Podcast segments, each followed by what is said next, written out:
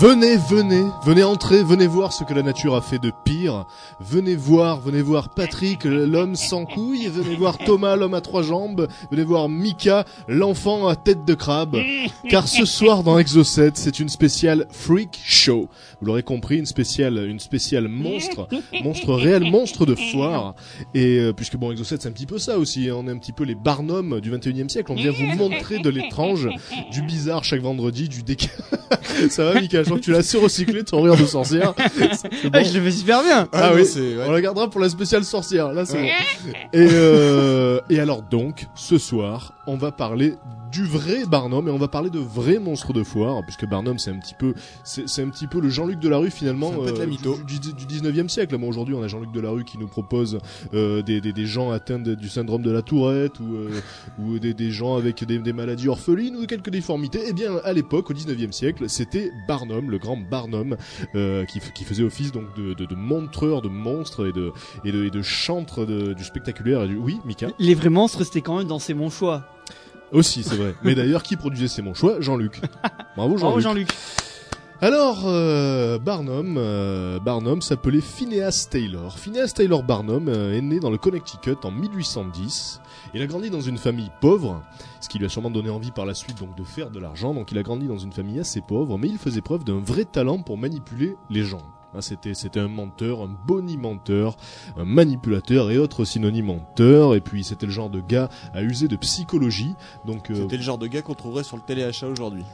Éventuellement, mais avec un vrai génie, puisque donc il portait, il portait Et, ce euh, talent-là, si si on peut appeler ça un talent, euh, ju- ju- jusqu'au génie cet homme-là, puisque donc c'est ce qui a fait son succès et sa fortune.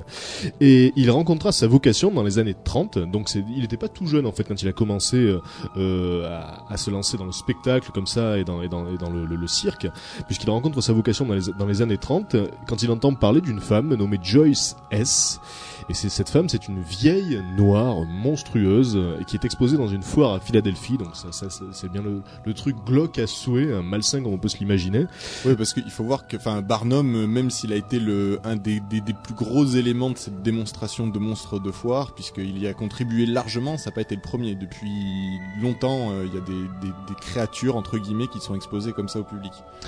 Voilà, hein, ça depuis depuis que l'homme Donc il a trouvé le euh, filon. Il s'est dit, euh, moi, je vais en faire un, un gros truc et je vais faire quasiment que ça. Absolument, mais c'est vrai que le fait de montrer euh, des, euh, des, des humains difformes, bon, ça a fait le fond de commerce des salauds dès le Moyen Âge et puis bien avant, quoi. Depuis que l'homme est homme et depuis qu'il a eu la possibilité d'exposer euh, ses frères humains mal formés pour gagner de l'argent, il l'a fait. Et c'est vrai que Barnum a, a élevé ça donc au rang euh, au, au rang de spectacle grandiose et international.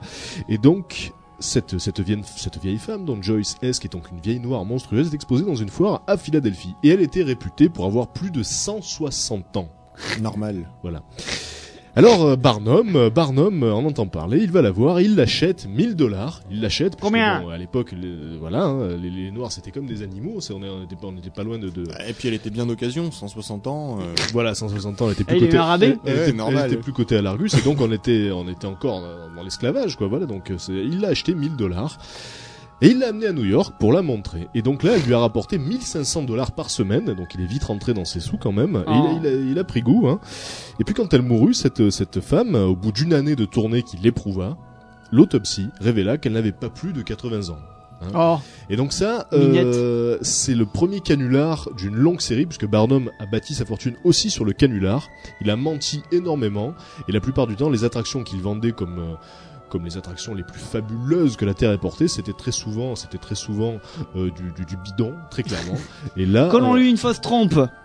C'est l'homme éléphant. et on n'est pas, on n'est pas loin de ça. Vous, vous allez le voir par, par la suite.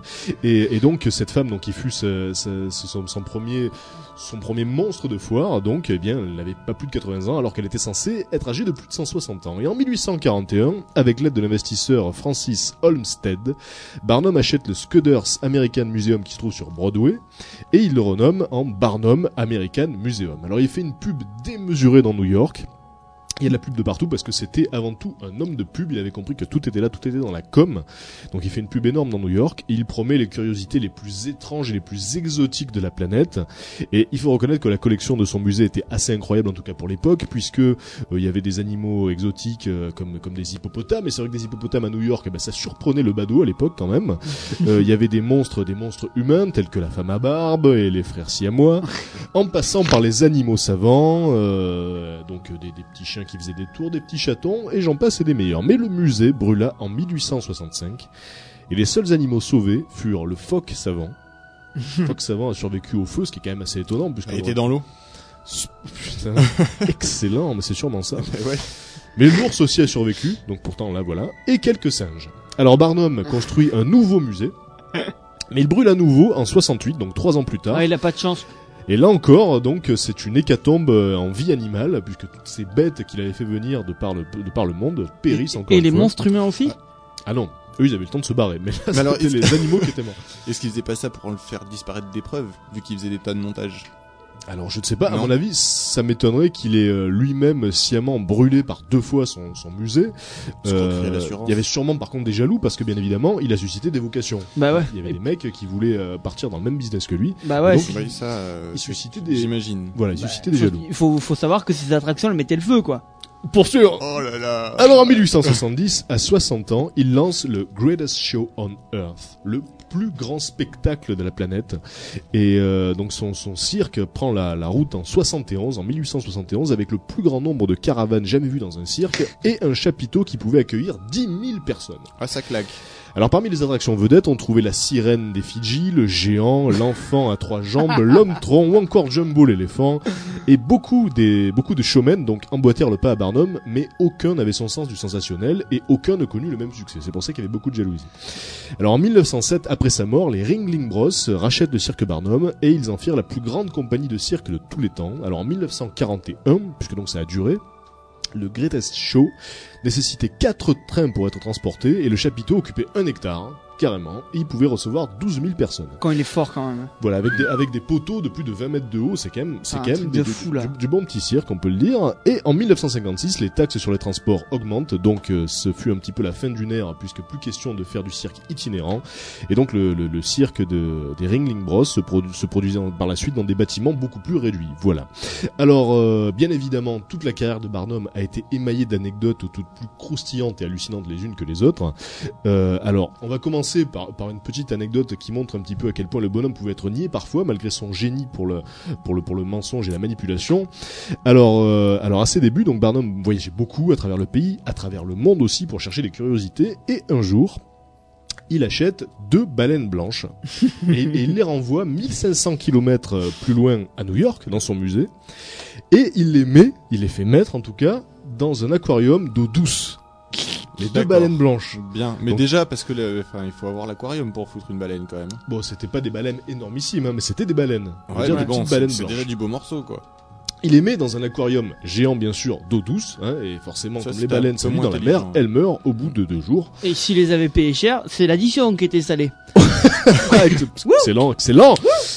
Alors bien évidemment, bien évidemment, euh, on l'a vu, euh, Barnum, il était du genre déterminé, euh, malgré que son cirque est brûlé, il en a refait un autre. Et bien là, il a fait pareil, il a racheté deux autres baleines Barnum. Euh, mais le problème, c'est que là, malgré le fait qu'il les ait mis cette fois-ci dans un aquarium tout aussi gros avec de l'eau salée, elles, elles sont mortes au bout de quelques jours également. Alors il en a racheté deux autres encore une fois, Barnum, parce qu'il était comme ça, Barnum. Il avait un filon. Et, euh, et donc cette fois-ci, elles ont vécu assez longtemps pour suivre le show. Et donc c'était quand même un show dans lequel on pouvait voir des baleines blanches. Et à l'époque, déjà aujourd'hui, c'est quand même assez étonnant. Bah, J'en ai franchement, jamais moi, vu. moi, de je pensais malade. même pas que c'était possible d'avoir des baleines en captivité, en fait. Moi, j'en Eh ai ben, jamais vu des baleines blanches. Eh ben voilà, Ouais, Barnum avait des baleines blanches. Alors ensuite, un des plus gros canulars euh, de, de, de, de, de l'histoire de Barnum, et qui restait un terme générique pour définir les canulars d'une manière générale, c'est la sirène des Fidji. Alors, euh, alors Barnum en fait a lancé une énorme rumeur. Il a, il a demandé à un de ses, à un de ses assistants, à un de ses associés, de se faire passer pour un docteur, le docteur J. Griffin, et il lui a demandé donc euh, d'aller expliquer un petit peu à la presse euh, que qu'il était issu euh, d'un institut d'histoire naturelle de Londres et qu'il avait donc découvert une sirène, une authentique sirène. Donc l'associé a fait ce que Barnum lui avait demandé. Euh, il a commencé à attirer la presse. Il a donné plusieurs interviews. Et la rumeur a commencé à enfler. Euh, on disait donc qu'il y avait une sirène, là, une vraie sirène, comme on peut en voir dans les contes, et que Barnum en avait fait l'acquisition. Donc Barnum, il a commencé à surfer sur ce buzz, sur cette rumeur, et il a commencé à, à balancer un petit peu de partout des prospectus avec de belles sirènes, comme on peut se les représenter, donc euh, euh, des sirènes nues, hein, forcément, et de très très jolies sirènes. Ouais. Et, euh, et donc le buzz a enflé, enflé, enflé, et les gens ne parlaient que de ça, la sirène de Barnum, la sirène de Barnum, jusqu'au moment où Barnum a finalement ouvert l'attraction. Et là, les gens se sont précipités par centaines, donc ça se passait à, New York, par milliers même. Il y avait des foules entières pour voir la fameuse sirène des Fidji.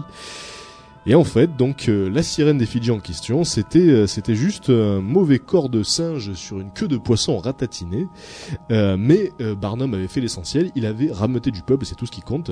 Et en fait, les gens ont bien, bien sûr été déçus parce qu'ils s'attendaient à voir une sirène, mais ils ont juste vu donc euh, un mauvais corps ratatiné. Alors les gens n'ont pas su, bien sûr, que c'était un faux. Ils croyaient vraiment qu'ils avaient affaire à quelque chose de miraculeux, et vu qu'il y avait quand même toute une rumeur légendaire autour, ils ont été, euh, ils ont été séduits par l'attraction quand même, parce qu'ils avaient l'impression de voir quelque chose de, de- de légendaire, Ah. de miraculeux, une vraie sirène, mais elle était toute dégueulasse leur sirène, puisque c'était un singe rabougri avec une mauvaise queue de poisson. A une bonne fin. Et alors, ce qu'il faut savoir, Ça s'est pas c'est- fini en queue de poisson. ah non non non. Ce qu'il faut savoir donc, c'est que c'est que cette sirène des Fidji, elle a eu toute une histoire auparavant, puisque euh, en fait, c'est euh, c'est une, une une forme d'art traditionnel japonais que de que de coller, que d'assembler euh, des singes avec des queues de poisson. Et il paraîtrait même qu'à l'époque, donc, c'était utilisé dans des rituels euh, religieux aussi. Et donc, euh, c'était un pêcheur japonais qui avait fait ce montage, qu'il avait vendu à un, à un capitaine de marine, qu'il avait lui-même revendu, et tout ça était arrivé dans les mains de Barnum. Mais ils étaient morts. Pardon C'est- Ça vivait plus. Ah, la chose était morte. Ah oui, en plus, oui, oui, parce que le, le, le singe, il savait pas monter avec sa queue. Oui, oui, la, la- la chose était morte. Et donc Barnum, d'un objet euh, so- somme toute peu excitant, puisque encore une fois, voilà, c'était euh, un art traditionnel japonais, euh, il en a fait un événement. Et depuis, donc, euh, la sirène des Fidji a donné son nom à, à ce genre de canular-là. hein. quand on parle d'une chimère de, dans ce goût-là, on dit ah, c'est une sirène des Fidji. Ah ouais, Voilà. genre euh, tu dis à ton pote, euh, ce que tu m'as dit l'autre soir, c'est une sirène de Fidji? Exactement. D'accord. Je l'ai employé pas tous les jours, mais ouais. L'éléphant blanc sacré de Barnum. Alors Barnum euh, voulait euh, voulait coiffer sur le poteau un de ses rivales, un de ses rivaux, excusez-moi, qui s'appelait Adam Forpoff. Et euh, donc il y en a eu beaucoup hein, que, que l'histoire a oublié, alors que Barnum évidemment lui il reste. Et donc euh, il avait voulu acheter un éléphant albinos, un éléphant d'Asie albinos, et il en avait eu un pour 75 000 dollars. Il s'est dit avec ça, je vais niquer le Adam Forpoff, qui avait du succès lui aussi à l'époque. C'est clair. Et donc, quand il a reçu cet animal, il était peint en rouge et bleu. Alors Barnum, Ah. il était bien emmerdé. Il a dit mais qu'est-ce que vous m'avez foutu? Et donc euh, Adam Forpauf, alors il en a profité Pour le Pour, repas euh, blanc. pour euh, pour montrer du doigt euh, l'affaire et dire au public que Barnum les avait trompés puisque c'était pas un éléphant blanc du tout, mais un éléphant rouge et bleu. Est alors, même, ce qui est quand même curieux. C'est je- quand même pas mal, mais c'était de la peinture, on est Ouais, d'accord, hein, et ouais, qui ouais. cachait donc la particularité de cet éléphant qui était albinos. Et alors, fort pauvre, qu'est-ce qu'il a fait? Eh ben, il a acheté un éléphant, lui, mais au lieu de chercher un éléphant blanc, il a juste repeint à la chaux. Hein, il a foutu une couche J'étais sûr. de chaux sur l'éléphant, qui était donc on trouvait albinos. Hein, voilà comment ça se passait. Et donc les gens étaient là sidérés de voir un éléphant blanc qui était donc juste un éléphant avec une couche de chaux par-dessus. Ils étaient cons les gens quand même. Ah, ils étaient très cons et vous allez Ah, voir t'as que vu c'est l'éléphant vous allez voir que c'est pas fini. Oh, Bah, à- à vache. l'époque, Oh à- à l'époque, les gens commençaient à apprendre qu'il y avait tout un tas de cultures étrangères exotiques que que que- que- qu'on leur, qu'on leur avait cachées jusqu'à présent, ou plutôt qu'ils n'avaient pas eu l'occasion de Il paraît qu'il y a des hommes jeunes.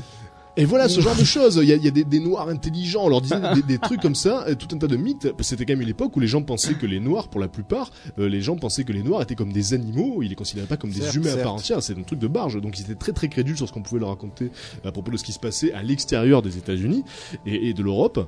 Et donc voilà, ils étaient prêts à tout gober. Alors ensuite, un, un, un des canulars les plus euh, les plus énormes de l'histoire, c'est l'histoire du géant de Cardiff. Mais je vous le garde pour la suite. Ah. Remarquez d'abord une première Oh là petite là là pause. là là. Il comme nous tient en haleine. Mais Il ouais, est fort. C'est de la panique, ça. Descendant Radio. de Barnum. 10 il, ans. est- il est très fort. Il est très très La fort. pause musicale, c'est du Tool. Le morceau, c'est 46 and 2. Restez sur Rage. Exocet. Le bizarre, l'inclassable,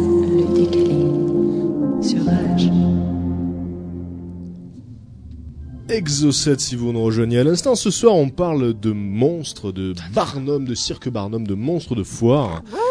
Et donc, vite, la suite avant euh, qu'on balance Tool, qui seront d'ailleurs au passage en concert au mois de juin, c'est vrai, merci Toff qui me l'a rappelé, euh, le 28 juin, donc, euh, si je 28 ne juin, m'abuse. En concert. à Bercy. Au Eh tort. bien, non. Non, non, avant de passer donc ce morceau, je vais vous parler du géant de Cardiff, qui est donc un des plus grands canulars de l'histoire de l'Amérique. Et euh, oui. Et le géant donc de Cardiff est gardé encore aujourd'hui euh, dans, dans, dans un musée. Et alors ça, ça démarre en 1868 euh, cette histoire. C'est un certain George Hull avec un H qui fit fab- fabriquer une statue de 3 mètres 50 qui représentait un géant en position d'agonie très réaliste. Avec beaucoup de détails. Il y avait même des, euh, des les, les pores de la peau, hein, qui c'était vraiment très très très très bien foutu, qu'il avait fait avec une petite aiguille. Et donc euh, il fait enterrer euh, le, le, le géant donc derrière la ferme de son cousin William. Il était dingue. Et ils vieillissent d'ailleurs le géant euh, avec avec de l'acide sulfurique, etc. Enfin, ils font tout ce qu'ils peuvent pour que ça semble être une sorte de fossile qui est là depuis des millénaires. Et un an plus tard, ils, ils engagent deux ouvriers pour creuser un puits au-dessus du géant, comme, par hasard. Ah, Et bien sûr, Je verrais bien un puits ici, moi. bien sûr, Pourtant, c'est à 2 km de chez vous. Non, là, quand les mal. hommes tombent sur le fossile géant, euh, C'est dur, Marcel. l'affaire fait grand bruit. Hein, bien sûr, tout à coup, hop, ça se répand. Il y a, il y a un géant là enterré euh, euh, dans la ferme de William. Et, euh, À deux pas de la maison. Et donc du coup, des centaines de personnes donc viennent chaque jour pour voir le géant, qui est donc une espèce de relique là, qui est là, qui est allongé, euh, euh, qui fait 3 mètres 50 et qui est qui est recroquevillé avec la main sur le ventre, comme si donc elle se tordait de douleur avant de mourir.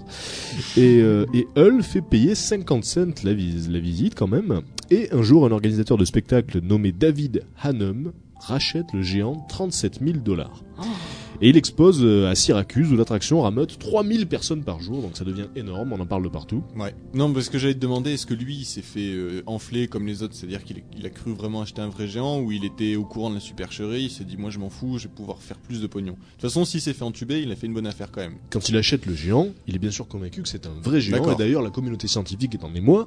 Personne... Ah oui, ça va jusque-là, même les scientifiques. C'est-à-dire se- Ce qui est drôle, c'est Mais que... il l'analyse pas alors pour le savoir.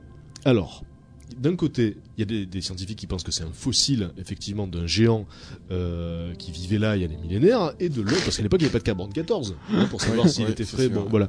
Et de l'autre, il y a, il y a des religieux euh, intégristes, je dirais, qui sont euh, persuadés que ce géant était là comme c'est écrit dans la Bible, hein, puisque dans la Bible, il est écrit qu'avant, donc, il y avait des géants qui, qui enfin, des, des hommes géants qui, qui peuplaient la, la terre, c'est écrit dans la Genèse, comme ça, et donc ils sont persuadés que c'est juste une preuve de ce qui est écrit dans la Bible. Donc tout le monde est d'accord sur le fait que ce géant, bah, c'est c'est- voilà, il, il est réel quoi. Personne, personne ne se dit que c'est peut-être, c'est peut-être donc un canular. Putain, mais c'est un bon canular. hein. Alors très très beau. Et alors donc euh, Barnum arrive hein, sur ses entrefaits puisque ça pouvait pas rester euh, très très longtemps. Hop, j'ai entendu qu'il y a un géant. Loin de ses oreilles, voilà. Barnum dès qu'on parlait de géant, il était, il était présent et donc il propose 50 000 dollars pour le géant. Ah, il cache. Alors, euh, bien sûr, son offre est refusée. Et donc, du coup, Barnum, qui ne se démonte jamais, vous l'avez compris, Il le vole. il fait tailler lui-même un géant. Eh ben, je vais m'en faire un. Et là, mec. avec son talent de manipulation des médias et des foules, il commence à raconter qu'il a le vrai géant et que David et que David, un homme, expose un faux géant. Oh là là, il est bon. Alors, les gens croient Barnum, la presse croit Barnum. Et donc, du coup, euh, les gens se précipitent pour voir son géant à lui, qui est donc bidon, bien sûr. Et David, Il est en a- plastique. Ah ouais, c'est c'est énorme. Mais David Hanoum l'attaque. Il attaque Barnum. C'est moi qui ai le J'ai vrai. le copyright sur le. Mais alors, ce qui se passe, c'est que c'est que George énorme, ce Barnum. George Hull, qui est donc à l'origine du canular, finit par avouer toute la vérité. Il dit non, non, écoutez, euh, arrêtez vos conneries, c'est moi qui ai enterré le géant il y a deux ans. Et donc, du coup, Barnum n'est pas condamné puisque les deux géants étaient faux. Donc, il peut pas être condamné pour avoir euh, pour avoir contrefait un géant puisque celui Ah mais il a, l'origine il, a, était faux il, a, aussi. il a pas continué à nier, dire ah toi t'as fait un faux, moi c'est vraiment le vrai. euh. Ah non, une fois que l'autre a balancé que c'était c'était bidon. Mais donc le, le gé- les deux géants en question, tenter, hein. les deux géants en question donc euh, Ah, je qui- savais pas. qui sont en pierre sont euh, sont conservés aujourd'hui dans des dans des musées. Je vous balancerai bien sûr des photos sur le forum de Rage rage.fr Mais rage.fr. Je pense que maintenant, avec, euh, si on, nous on le regarde, on pense pas que c'est un vrai géant. Ah non, bien sûr que non. Mais c'est quand même drôle euh, de regarder ce- cette statue-là en sachant euh, toute l'histoire qu'il y a pu y avoir autour, toute, toute la légende que- qu'elle implique, puisque les gens pensaient vraiment que c'était un géant authentique. Et c'est vrai qu'il est très très bien foutu, mais donc voilà, c'est une statue et rien d'autre. Et ensuite, on a, dro- on a eu droit euh, chez Barnum à Jumbo, le plus grand éléphant du monde. Alors, parce ah, que il l'a appelé Jumbo? Oui. Et d'ailleurs, elle a appelé Jumbo avant que Jumbo euh, soit Jumbo, hein, avant que Walt. Parce qu'en fait, c'est Barnum qui a popularisé ce mot Jumbo. Puis ensuite, ça devenait un terme générique comme un peu Kong pour les gorilles. Et c'est pour ça que Disney a récupéré après Jumbo. Et, Ou Tongue et- pour les sandalettes. et, et donc Barnum, il avait une particularité. Et d'ailleurs, un de de ses biographes expliquait qu'après la mort de Barnum, les termes euh, gigantesques, faramineux, grandiose, fabuleux, extraordinaire étaient vidés de leur sens puisque Barnum les employait à tort et à travers. Et donc là, il avait, Extraordinaire. il avait acheté un éléphant euh, au, mus- au, au zoo de Londres pour 10 000 dollars. C'était juste un éléphant normal, mais tout de suite pour Barnum, c'était le plus grand éléphant du monde. En fait, le mec, il, faisait- il disait un truc et tout le monde sait ah ouais putain c'est. Les gens suivaient parce qu'il avait un génie de manipulation et donc C'est énorme. surtout il hésitait jamais. Il se disait pas les gens ne vont pas me croire. Au contraire, il en faisait le plus possible pour que les gens se disent c'est pas possible pas nous mentir. Et donc voilà, c'était le plus grand éléphant du monde et son euh, Je vois bien, je vois bien qu'il engage des fausses personnes euh, qui sont passées pour des experts. Ah ouais, bah ça, oui, oui, fou, bien quoi. sûr, nous l'avons mesuré. euh, c'est clair, c'était vraiment très très bien ficelé son vu. affaire. Et donc ça se passe en 1882 et son euh, nouveau partenaire de l'époque, qui s'appelle donc James Anthony Bailey, achète cet, é- cet- cet éléphant avec lui.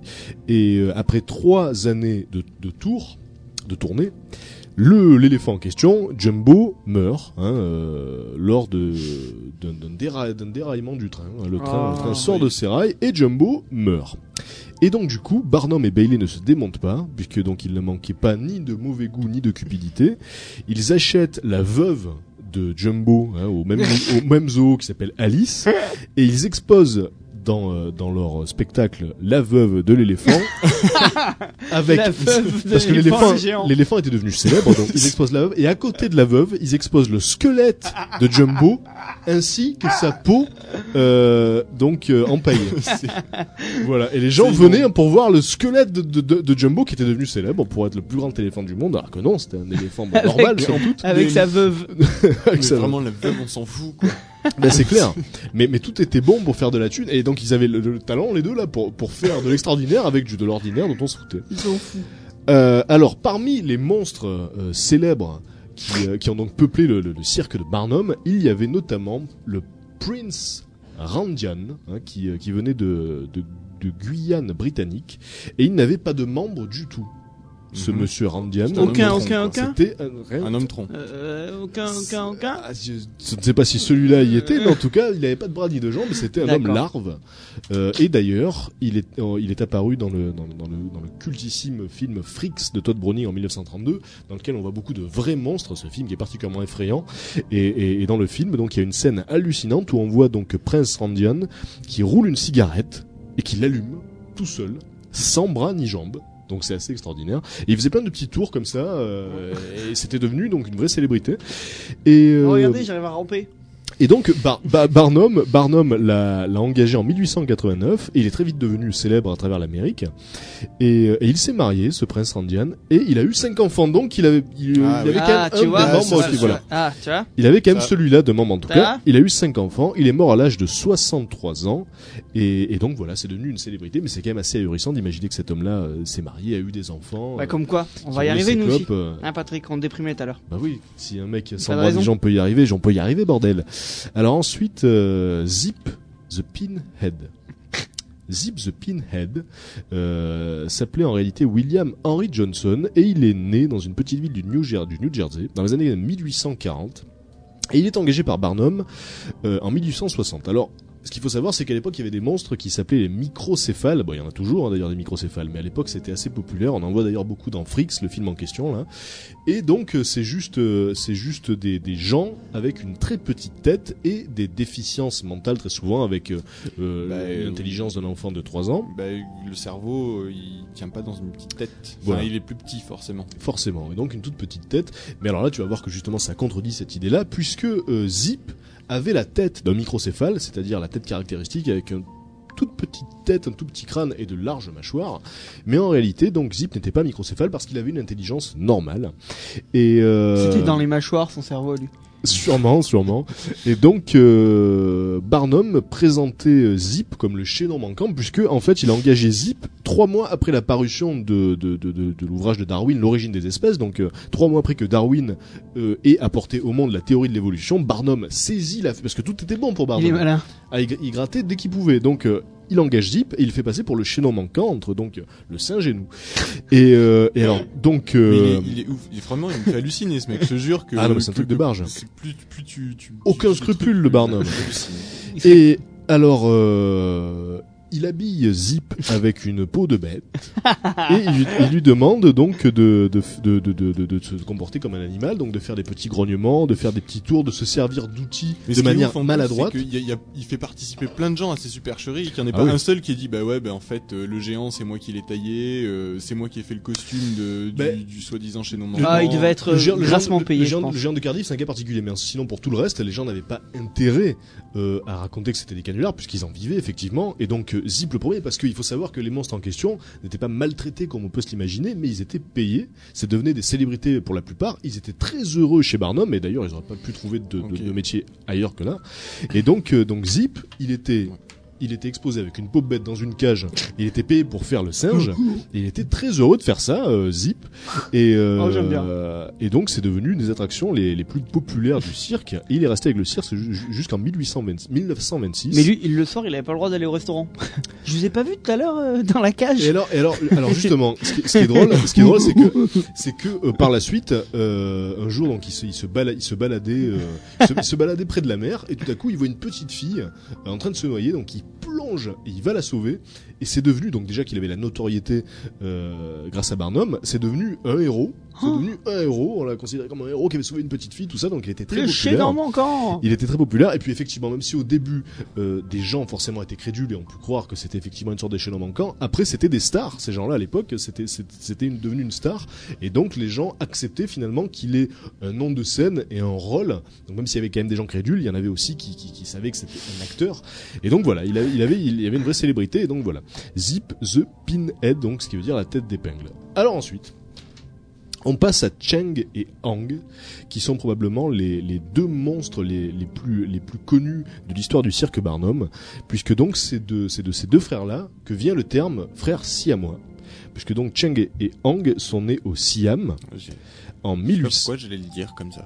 Eh bien voilà, ils sont nés au Siam, qui euh, qui donc aujourd'hui s'appelle la Thaïlande. Hein et d'ailleurs, PKO part en Thaïlande demain. PKO l'animateur d'Electrochoc pour deux semaines. Donc voilà. Et, euh, et anciennement, en 1811, ça s'appelait le Siam. Donc, ces deux frères sont nés là. Et ils se sont fait euh, découvrir, euh, ils se sont fait découvrir en 1829 par un certain Robert Hunter, qui était un commerçant. Et qui a commencé à les exposer euh, dans, dans, dans dans une tournée mondiale. Et alors, la particularité de ces deux frères-là, c'est qu'ils étaient donc reliés par une, une- une- un morceau de cartilage au niveau du sternum. Donc, ils étaient reliés par le ventre comme ça Ouf. et leur foie était fusionné, mais leur foie était euh, et, était euh, développé complètement de manière indépendante, c'est-à-dire qu'on aurait pu euh, scinder ce foie, euh, ce, foie en deux, ce foie fusionné en deux, on aurait pu couper ce morceau de cartilage, même à l'époque, c'est ça qui est dingue, parce que bon, évidemment aujourd'hui ça, aurait été une broutille, mais même à l'époque, alors que bon, évidemment la chirurgie n'en était pas au même point qu'aujourd'hui, leur, leur, leur situation en tant que siamois était, était telle que on aurait pu les séparer, couper ce cartilage, couper ce foie, bon, voilà. Apparemment, c'était jouable, mais ils n'ont pas été Ils séparés. pas, ils ont pas voulu en fait. Alors au début j'imagine qu'ils ne le savaient pas et quand ils sont devenus célèbres, ils ne voulaient peut-être plus l'être Ouais, puisque donc c'est- c'est c'est devenu des stars. Alors voilà. Ah, ça devait être chiant quand même d'avoir un frère devant Alors vous, alors vous allez voir l'affaire. Donc un peu euh, relou, ouais. ce, ce commerçant Robert Hunter les expose dans le monde entier et euh, une fois leur, leur contrat terminé, leur contrat donc euh, qui, qui, qui, qui, a marché à merveille, donc il y a eu beaucoup de succès autour Ah, de. c'était un CDD. C'était un CPE déjà. et, et donc euh, ils commencent ils commencent à faire leur business tout seuls. Hein, ils s'exposent eux-mêmes. Donc ils font des tournées. venez nous voir. Bon. En pleine rue. Et, euh, et finalement, en Amérique, euh, ils, ils rejoignent donc le, le cirque de Barnum. Et en 1839, euh, alors que alors que le cirque se trouve à Wilkesboro, en Caroline du Nord, les, les jumeaux euh, s'attachent à la, à la ville et ils décident de s'installer là. Ils étaient pas assez attachés. Très bon, mais donc ils décident de s'attacher en plus donc dans cette ville et ils lâchent donc le cirque Barnum et donc ils, ils continuent à tourner euh, encore une fois par eux-mêmes et ils, de- ils, de- ils deviennent donc des, des citoyens à part entière des États-Unis, ils se font naturaliser et donc ils s'appellent Cheng et Heng Bunker. Ah, ils avaient, leur nom. ils avaient deux pièces d'identité.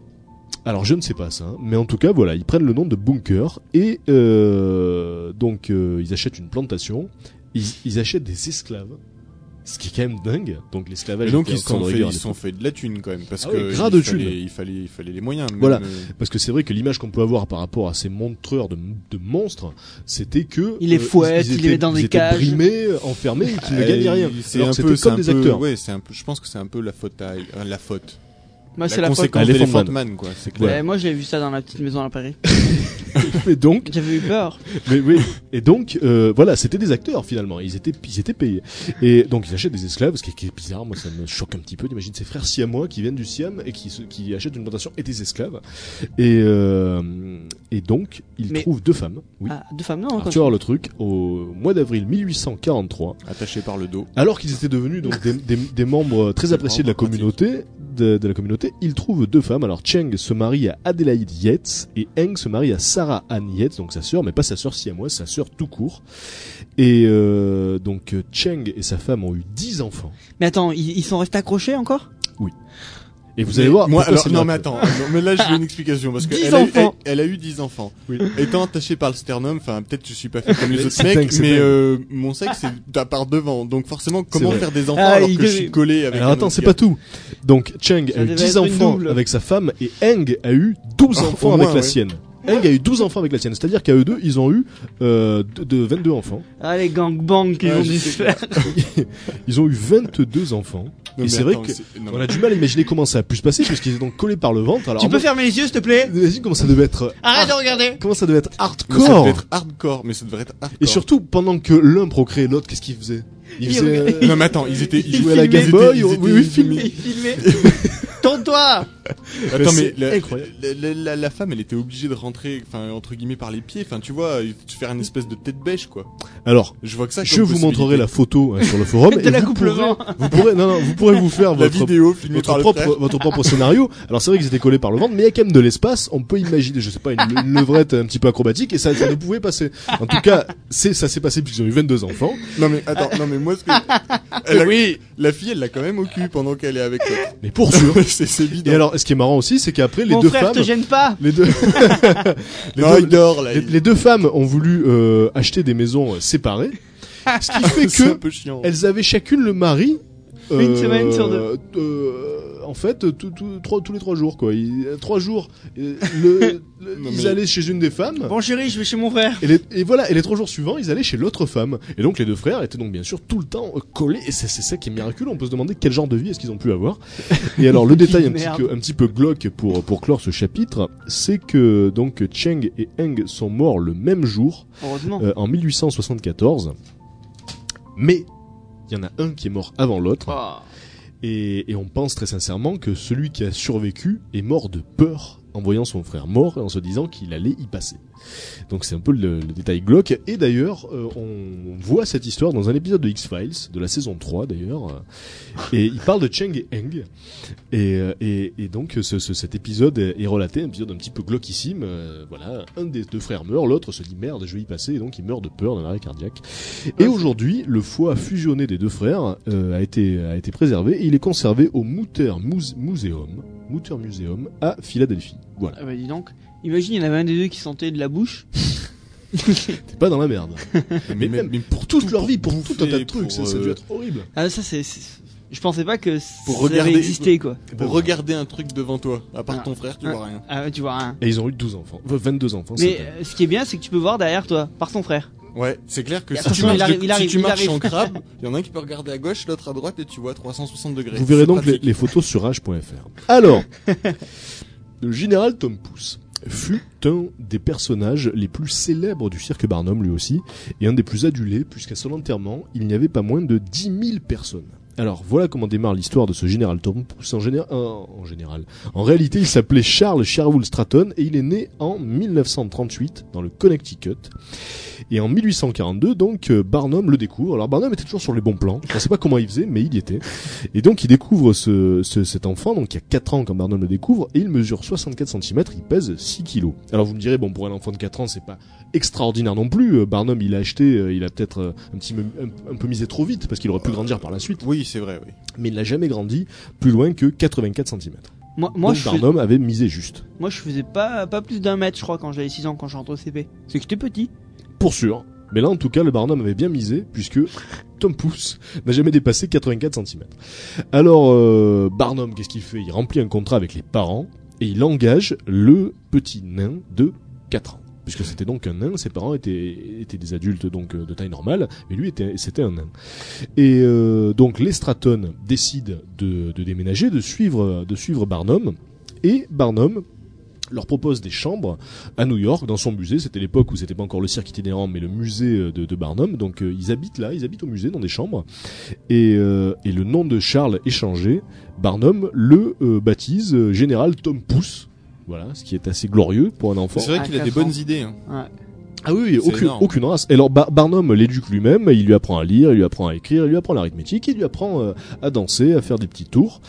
Et, euh, et la plupart des performances de ce général Tom Pouce consistaient donc euh, à s'habiller comme des personnages historiques. Et un de ses tours les plus fameux, c'était quand il s'habillait en Napoléon. Forcément. Et C'était tout mignon. Voilà. Et, les gens adoraient. Et en janvier 1844, Barnum part en Europe.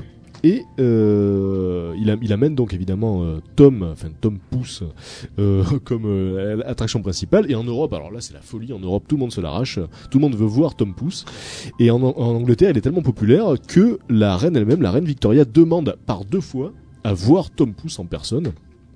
Et en 1863, euh, en février, Tom tombe amoureux d'une d'une jeune naine hein, qui s'appelle Livinia Livinia Warren. Il l'épouse et alors là Barnum, qui ne perd jamais une occasion de faire rentrer la thune, Ouais, décide de faire une grosse OP commerciale là-dessus. Et le mariage a été en public, c'est ça Et alors oui. Et quel public? Donc euh, il baptise ce mariage comme une, oc- une, une occasion euh, à ne rater sous, aucun- sous aucun prétexte. Il dit que c'est maintenant ou jamais. Vous ne verrez plus jamais un spectacle pareil, le mariage des deux. Et euh, donc euh, l'événement est tellement énorme que au mariage il y avait 2000 invités. 2000 personnes sont venues voir le mariage de Tom Pouce et de sa femme, alors que c'était jamais que des nains. Hein, c'était pas extraordinaire, je veux dire, on en voit régulièrement finalement quand on y réfléchit un petit peu. Peut-être que le gâteau il était plus gros qu'eux. Peut-être aussi, ou peut-être que c'est eux qui faisaient office de figurines au sommet du gâteau, on ne sait pas comment ça a pu se passer. Mais ce qui est certain, c'est que Barnum avait le sens du spectacle pour... Sur- surtout qu'à l'époque les nains ça existait quoi. Bah, C'est- bien évidemment. Donc c'était le sens du spectacle qu'avait Barnum et qui a fait monter la sauce autour de ce Tom Pouce et donc voilà. Et euh, donc euh, Tom euh, se, se retire donc de- du, du business et du cirque avec pas mal de thunes hein, parce qu'il en a engrangé, il en a engrangé beaucoup dans sa carrière. Il mène une vie peinard et il meurt euh, en 1883. Et là, lors de ses funérailles, comme je vous le disais, il n'y a pas moins de 10 000 personnes, tellement c'était une star internationale. Donc voilà. Donc finalement, c'est vrai que c'est vrai qu'on 10 000 peut personnes pour regarder un trou de 60 cm. eh bien, c'est du. Et c'est vrai, c'est vrai, c'est vrai qu'on, c'est vrai qu'on peut se dire que finalement, bon, il a été exposé toute, il a été exposé toute sa vie, mais il aurait pu difficilement rêver euh, d'une meilleure carrière finalement, puisqu'il était riche, célèbre et Mais en fait, le, le, le problème de Barnum, je dirais, c'est qu'il a pas de respect pour la dignité Ouais, il a humaine. pas de race. aucune race. Il a pas de respect pour la dignité humaine, mais cela dit, il, il respectait l'argent et il était pas, enfin, il a, il a pas fait les choses que pour lui en fait, enfin que pour, enfin si, il s'est enrichi comme un gros porc, mais il a pas tout pris et maltraité. ses- Oui heureusement qu'il était gentil Ah oui, non, il a avec pas tout ses pris. amis quoi. Il a pas voilà, tout pris. gentil entre guillemets quoi. Il les exploitait, mais il leur donnait un- une contrepartie à cette exploitation. Mais euh. peut-être qu'il leur demandait leur avis aussi. Alors ça, j'en sais Ouais, rien. mais ça c'est ça c'est que- l'éternel débat. Tu vois, je sais pas si tu te souviens à une époque où il y avait des des lancers de nains, il y avait des tas de nains qui disaient oui mais nous c'est notre choix, on n'est pas contre etc. Et euh, il y a eu des tas de débats en disant ouais mais c'est atteinte à la dignité humaine et tout Ouais, ça. Et ouais. même des gens qui Ah, étaient c'est pas vrai. nains étaient contre. Et, ce- et les ce nains gagnaient de l'argent comme ça. Bah ouais. Ils disaient mais laissez-nous bosser. Mais c'est c'est quand même un dilemme. C'est quand même un dilemme, c'est vrai. Pour sûr. Parce que on- tu peux pas décider pour les gens, mais en même temps c'est vrai que au niveau de la dignité c'est pas au top quoi. Alors, avant de marquer une, une seconde pause, l'histoire de Jojo, l'enfant à la tête de chien. Alors, euh, alors Jojo était aussi très très célèbre, une vraie star à l'époque, et euh, donc euh, il est né Fedor Jevchichou, hein, Jojo, il est pas né Jojo, faut le savoir, et il habitait à Saint-Pétersbourg. Il est né à Saint-Pétersbourg, et donc au début il faisait des tournées avec son père. Donc c'était ce- ce- ce- son, son père, son propre montreur de, de, de monstres finalement. Et Ça, c'est euh, horrible. voilà. Et donc le père est mort. Et donc Jojo, eh ben comme par hasard, eh ben il a fait un contrat Rencontre. avec Barnum. Comme par hasard, Pourtant Barnum c'était à était là. Saint-Pétersbourg, mais Barnum Mais- était dans en la même place. temps, bah ouais, mais en même temps, à mon avis, tu vois, il devait y avoir, il- ce, ce genre de, de monstre entre guillemets devait savoir que chez Barnum, bah, ils allaient vivre dans un, dans une communauté où ils étaient tous différents, et à mon avis, il devait avoir une certaine symbiose et Et il avait envie peut-être. Et euh, peut-être que Barnum avait des espions de partout sur Terre. Ouais, ouais. Alors, Jojo, l'enfant à la tête de chien, Nous on spécule et lui il raconte. ah bah oui, Jojo, l'enfant à la tête de chien, il était victime de l'hypertrichose, hein, c'est une maladie qu'on appelle aussi le syndrome du loup-garou, et, et qui est peut-être à l'origine d'ailleurs du mythe des loups-garous, puisque l'hypertrichose, donc c'est donc une pilosité euh, euh, phénoménale. Comme Il a- sur ton il- torse. Il avait des poils de partout, partout, mais vraiment partout, c'est-à-dire sur le visage de partout, il était noir de poils. Et donc euh, Barnum le présentait comme un chien. Mais même Barnum avait, il, a- il avait imaginé tout un mythe autour de, de Jojo, comme il faisait d'ailleurs avec la plupart de ses monstres. Et donc là, euh, Barnum expliquait, J'ai dû me battre avec une, une meute pour le rattraper. ah écoute un peu l'histoire, donc il expliquait que Il était élevé par des loups. Qu'un chasseur en Russie avait traqué Jojo et son, et son père dans, dans une, dans une cave, qui les avait capturés, que le, le, le père avait été décrit comme, euh, comme sauvage et qu'il ne pouvait pas être apprivoisé, donc ils ont juste gardé le fils. Et, euh, et donc euh, Barnum insistait sur la ressemblance entre Jojo et un chien, et donc euh, il avait même demandé, euh, par contrat, donc d'aboyer quand les gens venaient le voir. Donc Jojo aboyait et grognait. Euh, donc euh, apparemment euh, il, il était, il était bon joueur le Jojo, hein, il faisait ce qu'on lui demandait, mais il faut quand même savoir que Jojo il parlait russe, allemand, anglais. Donc il était loin d'être con, mais son boulot consistait Bah, à souvent aboyer. les chiens sont intelligents. Hein. Et donc ils ont tourné en Europe et, et, et- dans le monde. Et donc voilà, Jojo, l'enfant à la tête de chien, était une star, mais personne ne savait donc qu'il était intelligent puisque les gens pensaient qu'il était juste foutu d'aboyer. C'était un petit peu l'ironie de la, situation. Voilà, voilà pour les monstres du cirque Barnum. On va marquer donc une seconde pause euh, avec euh, And You Will Know by The Trail of Dead. Restez avec nous, on se retrouve juste après.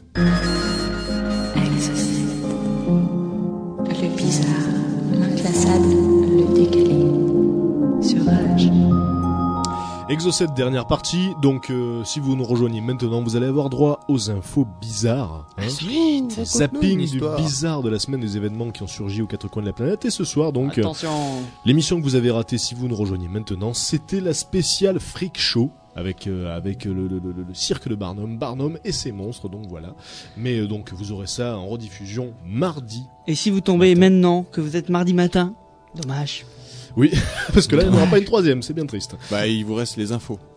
Les infos, c'est d'ailleurs tout de suite. Et Alors ça, la, c'est très bon. la première se passe à Angers, et alors je ne, je ne sais pas, je C'est insolite. Alors la deuxième se passe à Katmandou. Alors, Ah, donc, c'est à- très bon. ça. alors à Angers. Euh, je ne sais pas si vous aviez vu cet épisode de, de Striptease, hein, les fameuses émissions qui passent sur la 3, dans laquelle on voyait euh, un vieux professeur euh, qui avait cryogénisé sa femme. Il habitait dans un château, sa femme était dans un congélateur avec un hublot. exact, c'était un truc de ouf. Un truc exact. de ouf. Eh bien, l'info insolite qui va et qui va ouvrir C'est qu'elle a euh, décongelé. ce soir, donc vous allez voir l'affaire. Donc, il se trouve que l'homme est mort lui aussi. il est mort, il est mort en 2002. Et les corps congelés du couple, qui, euh, qui donc, euh, qui donc était congelé depuis 2002. La, la femme était congelée depuis 84 et, l'homme, le professeur, était mort depuis 2002. Et c'est leur fils qui avait pris le relais donc. Et ils étaient, ils étaient Ils congelés tous se congeler. dans l'espoir d'un retour à la vie. Eh oui, Mais ils ont finalement été incinérés par leur fils après une panne des réfrigérateurs. Oh. Au terme d'un combat de 22 ans qui a échoué à faire légaliser ce mode de sépulture. Parce que donc le père se battait avec la justice pour avoir le droit de garder sa femme euh, morte mais congelée dans son château. Le fils a pris le relais et, et donc ça faisait 22 ans que le combat durait. Donc Rémi Martineau avait promis à son père de se battre jusqu'au bout pour conserver euh, les corps dans des caissons à moins 65 degrés. Mais- oui. Quand t'as les moyens de faire construire une salle comme ça où tu te fais cryogéniser, t'as pas les moyens de mettre un, un petit appareil qui prend le relais quand il y a une coupure d'électricité? Pour éviter que Je tu peux brancher mon rasoir Ah non mais faut, il faut Oh quand même punaise, oh punaise, merde, les oh plombs. punaise, C'est c'est punaise. le bad. Je vais dire éteindre la lumière, on n'est pas passé. Papa est décongelé. Bon ben on faut crame. hein. savoir que c'est de la cryogénie euh, roots, hein, je dirais, parce que c'est, si vous avez vu l'émission, c'est quand même un Oui, vieux congélo. attends, d'accord, mais attends, le mec c'est quand même. Ok, t'es je bon. suis ok, mais attends, le, le- je me si je me souviens bien parce que ça date ce reportage, le mec c'était quand même un châtelain, il avait, il vivait dans un euh, confort Ah, la- assez important. C'était un châtelain, mais manifestement, donc ils avaient pas, le fils en tout cas n'avait n'avait pas la, la possibilité donc de conserver euh, les réfrigérateurs à Ah 65 ouais, degrés. en plus, une fois que c'est décongelé, tu peux pas recongeler. Ah, c'est Ouais, plus bon après. Alors, Euh, le professeur en question, c'est un docteur en médecine, et il était euh, chargé de cours à la faculté de médecine de Paris. Il s'appelait Raymond Martineau, cet homme, et il croyait que la cryobiologie permettrait un jour de, reno- de redonner vie aux défunts. Donc, il avait fait construire sur mesure dans les années 70 un congélateur. Donc, le congélo datait des années 70. Il avait fait construire pour accueillir le corps de son corps à sa mort.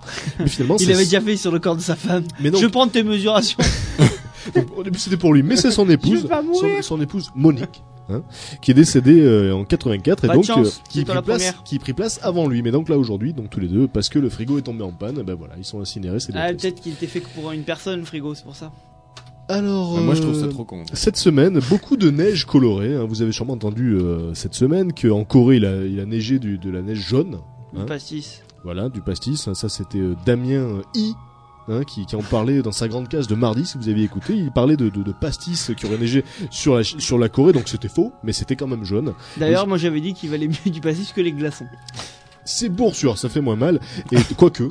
Et donc, euh, c'était à cause d'une tempête de neige qui s'était mélangée à une tempête de sable et ça avait donné de la neige jaune. Mais en Russie, euh, en Russie, c'est de la neige rouge hein, qui est tombée euh, cette semaine. Euh, un cyclone est passé au-dessus de la Mongolie et en allant vers la Russie, ce cyclone a emporté des particules de sable. Et, Et rouge euh, et pas jaune. et, et voilà, et ça, ça a donc donné de la neige rouge qui est tombée sur la Russie, donc ça devait faire quand même son petit effet de la neige Ah, rouge. ça devait être mignon. Ah, ça, devait, ça devait être joli. Et, euh, et donc voilà. Ça devait Après, faire Ça un peu faire peur. des paysages vraiment trop bizarres. Tu vois, un paysage de neige, déjà, c'est bizarre, mais un paysage neige de rouge. neige rouge. On a Ah. l'impression d'être sur Mars, et donc Ouais. dans la même semaine, de la neige jaune et de la neige rouge, c'est quand même, c'est quand même bien vu. Euh, Moi j'ai vu de la neige blanche une fois. Non, Si, si, si. putain, je- j'aurais dû en faire une insolite. Alors, euh, on a, euh, on Ça a s'est un, passé à Avignon en plus. un pensionnaire autrichien, un, un petit, un petit enfoiré, je pense qu'on peut, on peut le dire comme ça. Un, homme, Appelons le petit en forêt de la forêt. un homme de 61 ans, non, il y a pire, il y a pire, il y a pire. Mais lui, il est, quand même, il est quand même pas mal. Donc, euh, 61 ans, euh, un Autrichien qui, qui faisait semblant d'avoir des crises cardiaques. c'est quoi c'est pour être, il faisait semblant d'avoir une crise cardiaque pour être donc hospitalisé et une fois dans l'hôpital, il en profitait pour euh, taper dans le portefeuille de ses petits camarades invalides. Mais je croyais que t'allais dire pour taper les fesses de la- de l'infirmière. C'était une possibilité, Non, je m'attendais plus Plus à ça. aussi. Donc une Mais fois là, qu'il une fois qu'il une fois qu'il rançonner qu'il arrivait les- dans l'hôpital dans une chambre d'hôpital, hop, Hop. il se levait comme ferait comme un petit gardon bien évidemment puisque donc il faisait semblant d'être mal et là il allait taper dans les poches de, de, de ses petits compagnons qui eux étaient vraiment mal. Mais ça c'est trop courant. Tu sais qu'à l'hôpital c'est trop. Il faut faire gaffe si vous allez à l'hôpital euh, parce qu'il faut rien laisser. Parce qu'il y a des vols de tout le temps. il y a des temps, voleurs à l'hôpital, mais c'est rare, c'est rare que ce soit les patients eux-mêmes qui volent. Souvent les là, infirmières. Là, c'était le cas. Non. Attention, C'est les médecins. non, c'est faux. Non, dis pas n'importe quoi. total pour les infirmières. La femme de ménage, l'ai vu. C'est vrai qu'il y a les- pickpockets, des fois, qui viennent dans les, dans les, hôpitaux pour voler. en même temps, c'est des cibles faciles, hein. Enfin, je. Voilà, euh, mais c'est donc ça n'arrive Hein, on peut pas se lever, hein, hein Ah. c'est Tiens, regarde ton portefeuille. Au revoir. c'est vraiment dégueulasse. Et donc là, pour le coup, c'était donc un patient, et ça, ça n'arrive pas très souvent. Il a, il a été surpris par une infirmière, et donc du coup, voilà. Alors ensuite, on que a un orchestre euh, suédois, un orchestre suédois qui joue dans des instruments de glace. Très très joli. Euh, Glace rouge. Et donc là, euh, il, il faisait, un, il faisait un concert dans un dans un igloo géant euh, en Suède. Et le c'était- trompettiste, tu l'offres aux lèvres. C'était la première fois, euh, c'était la première fois que, que donc il se, qu'il se donnait en concert, ce groupe qui joue euh, dans des instruments de glace. Et donc tout s'est bien passé jusqu'à ce que la, la- Jusqu'à ceux qui jouent allumer le feu. Et non, jusqu'à ce que la flûte fonde. Car la flûte a fondu. Mais oui. Mais ça, ça arrive au bout d'un moment. la flûte à fond. Alors la flûte, a- ce qui n'arrive à- euh, pas souvent finalement dans Ah, des flûte. concerts. La flûte a fondu et donc euh, Il est voilà. en forme quand il Ça est a foutu, fatigué. ah oui oui, ça a foutu le, con- le concert par terre forcément, puisque donc la flûtiste a soufflé euh, euh, trop chaud apparemment sur l'instrument. Bah, environ à 37 degrés à peu près. Voilà. Mais euh, voilà, donc c'est la flûte qui a fondu et non pas la trompette. Alors là, euh, running gag euh, par Running rapport à gag. disque dur, bref. Il faut suivre. hein. Mais j'étais pas là, moi, merde, j'ai pas compris la Ah ouais, blague. c'était joli, c'était joli. Alors à Katmandou, au Népal, vous le savez, il y a quelques semaines, je vous en avais parlé avant tout le monde. D'ailleurs, j'avais senti du gros là ce- sur ce coup-là. Euh, le, le jeune, le jeune, le jeune Bouddha là qui, qui médite depuis euh, depuis dix mois. Hein, ça faisait dix mois qu'il méditait donc dans la position du lotus au pied d'un arbre et donc sans jour- manger, sans boire, ni quoi que ce soit. Alors voilà, ses proches, hein. Soi-disant, euh, euh, sans manger, sans boire, effectivement, et donc euh, chaque jour des milliers de pèlerins qui venaient le voir dans la jungle. Et là, il a ça, je vomi veux un pas dire sandwich. c'est de la mytho. Voilà, des milliers de pèlerins qui venaient le voir dans la jungle, donc, et beaucoup le considéraient comme le nouveau Bouddha. Parce que moi, j'ai, attends, pour revenir, attends, avant que tu termines ton anecdote Attends, attends, sur le, sur le, sur le nouveau Bouddha, justement, ce que, alors ce que j'ai, ce que j'ai appris là en écoutant les infos dernièrement, c'est qu'en fait, la nuit, il se mettait quand même une couverture devant. Euh, Ouais, mais on le voyait pas la nuit. Ouais, ouais, non mais attends, mais pourquoi faire justement Déjà, tu sais, il fait noir, il a pas besoin spécialement d'avoir une couverture devant pour se cacher. Donc, à mon avis, quand il y avait la couverture, il devait boire, il devait manger. C'est proche, faire, Le euh, cacher derrière un voile, effectivement, bon, Ouais. soi-disant pour le protéger des badauds. En réalité, c'est vrai Parce que, que... la journée, il a pas besoin d'être protégé, c'est que la nuit qu'il a besoin d'être protégé. on a un gamin de 15 ans qui prétend, enfin non, lui il prétend rien du tout, c'est ses proches qui prétendent, puisque lui il est censé méditer sans broncher, c'est vrai que lui, il dit rien. Lui, il dit rien. sans boire ni manger. Le mais pauvre. comme par hasard, effectivement, le, le soir il est, il est caché par un voile, donc c'est vrai qu'on peut. C'est pour le protéger. Mais la news, il- il est la news grassouillé. de cette semaine, c'est que l'enfant Bouddha, il a disparu. Non. He disappeared. Il a disparu avec ses proches. On les Euh, a retrouvés dans un fast-food. J'en peux plus. Et donc, euh, euh, certains témoins prétendent l'avoir vu partir vers le sud. Après 11 heures, c'est fini. euh, pendant la nuit et donc la police le cherche de partout. Il y a eu des battues organisées dans la jungle pour retrouver donc euh, Ram Bajan puisque c'est son nom et, euh, et donc ils l'ont toujours pas retrouvé. Il a disparu, on sait pas Ah mais pourquoi, c'est, on sait pas où il est. mais en tout cas c'est vrai que ça met le pays en émoi puisque c'est devenu un vrai, un Ah oui, véritable devenu un euh, entre guillemets objet de culte on va dire. À mort, à mort. Est-ce que- est-ce qu'ils ont regardé derrière le voile Parce qu'on a oublié d'enlever le voile tellement Parce que que la vérité est derrière le rideau. Ah, c'est pas moi qui le dis, c'est Bataille et Fontaine. Merci beaucoup. Bravo, c'est la plus belle de la soirée. Référence, référence. Et donc euh, voilà, Ouais, le, c'est le pas la Bouddha, meilleure, mais le ouais. Bouddha a disparu.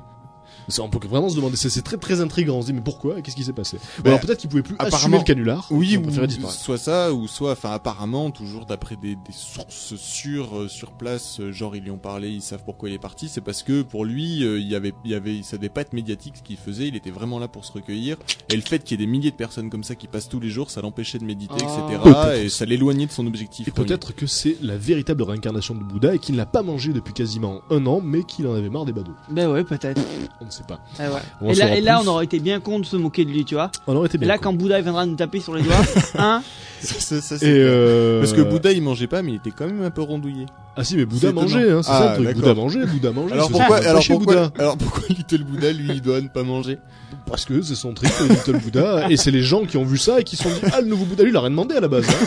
Alors, il juste pied d'un L'ancien Bouddha moins con, il a fait, vous allez voir moi tout ce que je peux manger en une minute, c'est un truc Voilà. de ouf. Mais Bouddha c'était le premier à dire mais moi je suis un mec normal. Ben oui. Oui, c'est vrai. C'est ses adeptes qui l'ont divinisé. C'est Bah, pas faux. voilà, voilà. En tout cas, voilà, on en saura plus dans la- les semaines qui suivent et peut-être qu'ils vont le trouver dans la jungle. Pour l'instant, ils l'ont pas trouvé. Pourtant, il y a eu des battues et donc c'est quand même assez étrange. Alors, euh, l'affaire d'après se déroule en Californie. Et alors, vous allez voir une histoire de, Californie. une histoire euh, assez étonnante, comme toutes les histoires, bien évidemment, de cette émission. Un Californien qui euh, a volé une voiture et qui a ensuite percuté de plein fouet un camion UPS Donc de livraison. Si de livraison, de livraison, et qui a tué sur le coup le conducteur du camion en question. Et son procès, euh, son procès avait lieu donc lundi euh, euh, dans, dans, dans, dans, une cour du, du Nevada. Alors cet homme s'appelle Scott Krause et la défense explique qu'en fait Scott pensait qu'il était poursuivi par euh, par par des, des, des, des hommes mangeurs de, de, de chair humaine qui venaient du, du, du sous-sol. Ça, Euh, c'est- ça, c'est une bonne défense. voilà. Donc c'est la défense de l'avocat. Mon client pensait qu'il était poursuivi par des hommes venus de sous la terre pour le manger. Ah, et c'est authentique, mais c'est vrai. Ah, ok, c'est bon. Bah alors euh, toutes les C'est vrai, ils étaient où Toutes les charges sont retirées, Alors, monsieur. bon, il a, été- il a été, Excusez-nous. il a été condamné donc pour euh, pour car- pour carjacking parce Ouais, qu'il a, bien il a- sûr. il a volé une voiture. Connerie. Il a volé une voiture donc soi-disant pour euh, échapper aux Autodéfense. aux mangeurs d'hommes. Enfin, autosurvie. Il a percuté le, le camion, il a tué un homme sur le coup. Mais parce que le conducteur du PS était un mangeur d'hommes, je crois aussi. Et alors, toujours euh, par, par rapport à la, à la défense, donc, euh, il avait peur d'être envoyé euh, en Chine par cargo pour être mangé.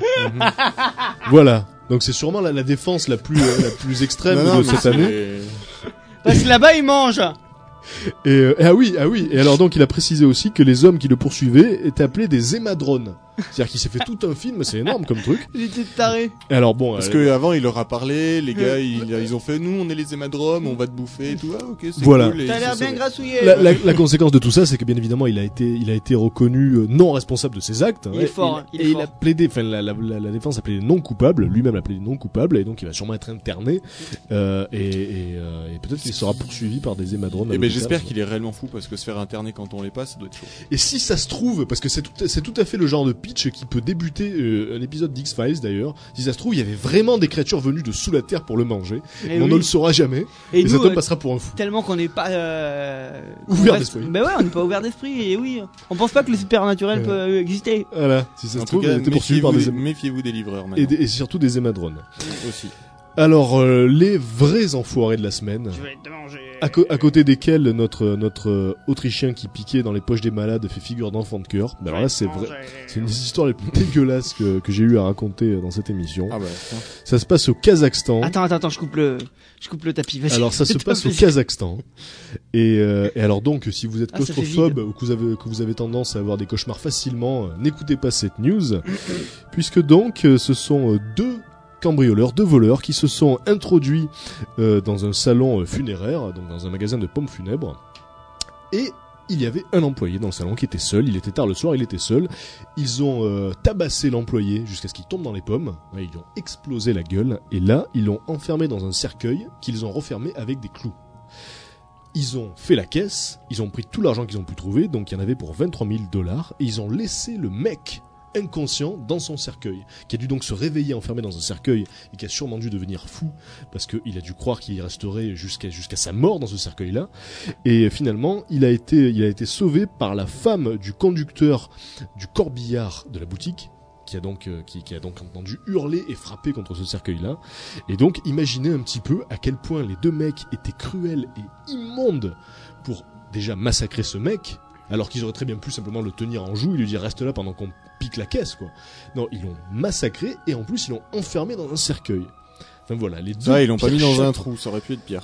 Ah là, ça aurait été la totale. Ils ont, été la ils- totale. ils ont pas eu le temps, mais Un vu trou de le- 60 cm. vu euh, vu euh, le- C'était le- Tom Pouce le- qui le- tenait la vu les scrupules des deux enflures s'il y avait eu possibilité de, de, de le foutre dans un trou je pense qu'il l'aurait fait et donc ça s'est passé ça au Kazakhstan voilà et les mecs n'ont pas été rattrapés ils sont partis avec 23 000 dollars voilà la pire histoire de la semaine c'est vraiment dégueulasse T'es donc. Euh, ah oui là vraiment c'est chaud hein. c'est quand même assez tendu et on va finir là-dessus Donc t'es, toi, t'es un petit peu clau- claustrophobe, euh, si je comprends. moi je suis pas particulièrement claustrophobe mais j'imagine que si les claustrophobes entendent cette nouvelle il y a de quoi tomber dans les pommes parce que imaginez-vous euh, Ah, je, je, je sais, pour, je sais que pour les claustrophobes, c'est le, pire des supplices, quoi. Vraiment, Mais- tu mais- peux pas, tu peux pas pour faire n'importe qui. Ouais, mais moi, disons, ça me fait, le cercueil. hein. moi, ça me fait pas peur euh, de l'imaginer, ça me ferait peur une fois dedans, mais je Ah sais ouais. qu'un claustrophobe, rien que de lui en que il, il arrive même pas à le pour, concevoir. pour quoi. n'importe qui, il peut pas y avoir pire que ça, se retrouver enfermé. Ah non, ça, il peut pas y Et avoir pire. clous. surtout, imagine qu'il il est en train d'imaginer qu'autant il est en terre. Il peut tout imaginer. Ah non, mais Autant il est laisse dans tomber. terre. il, il peut se dire si Ça, par contre, ça, mais là, le- à sa place, je flippe. Regarde un petit Là, peu. tu Il peut se dire si ça se mourir, trouve, là, il peut se quoi. dire si ça se trouve, les, les, les gens ont cru que j'étais mort, ils m'ont enterré. Oui. Si ça se trouve, je sortirai jamais. Enfin, il a pu tout se dire. En plus, il devait souffrir parce qu'il avait les hématomes des coups. Enfin voilà, Euh, l'histoire la plus la plus trash de la semaine, c'était Et celle-là. il devait avoir du mal à respirer et tout, quoi.